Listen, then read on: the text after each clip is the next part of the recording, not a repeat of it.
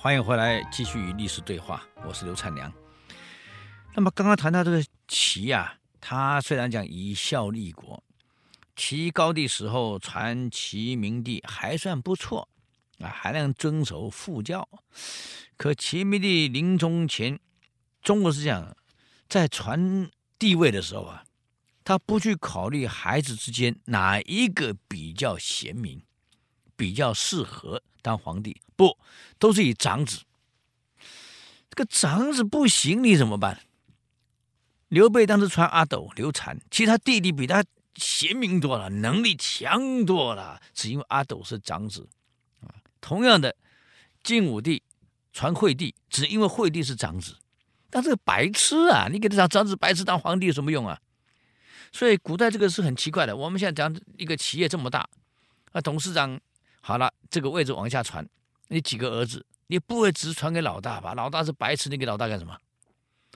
所以你不要笑北韩，我跟各位讲，很多人笑北韩如何如何如何。你看北韩的传承，从金日成啊到金正日，金正日也不是长子哦，他是在孩子里面挑一个最有能力的哦。金正日在往下传的金正恩，我们再看金正恩也不是长子哦，长子现在澳门啊，他也不是长子，他儿子好几个啊。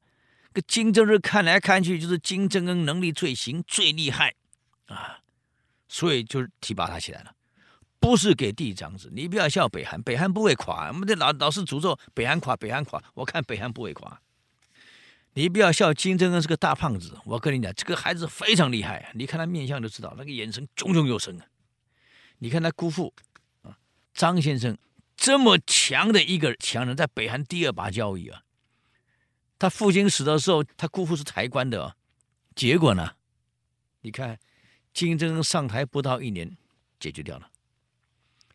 你就知道这个孩子出手，那个是技巧，让你完全没有反击机会。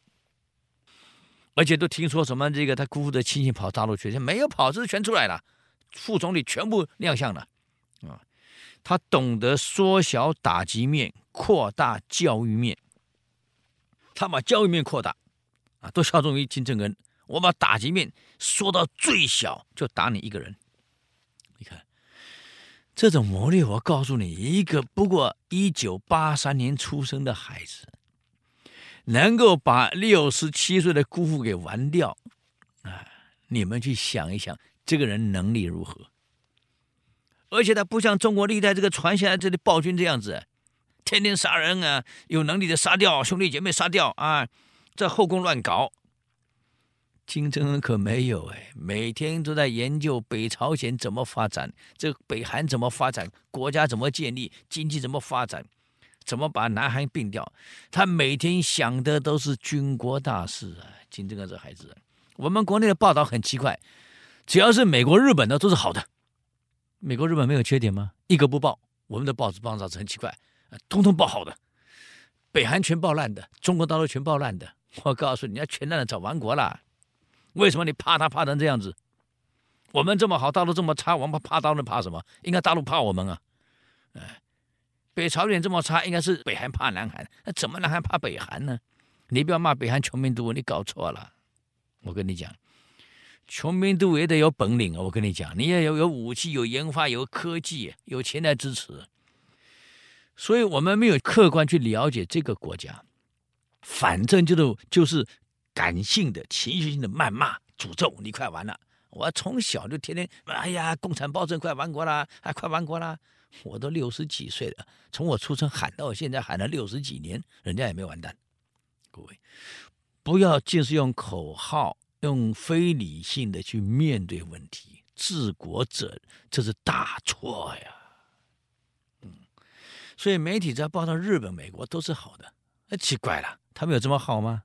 那未必呀。所以，我们看看历史，去了解一下这一些从宋齐到齐，从晋到宋到齐这三个朝的后面那些皇帝一塌糊涂。明帝完了，传到下一代的孙子啊，萧宝卷，那是历史上有名的昏暴之君。比起我刚刚讲的刘宋那后面那两个，哎呀，有过之无不及啊！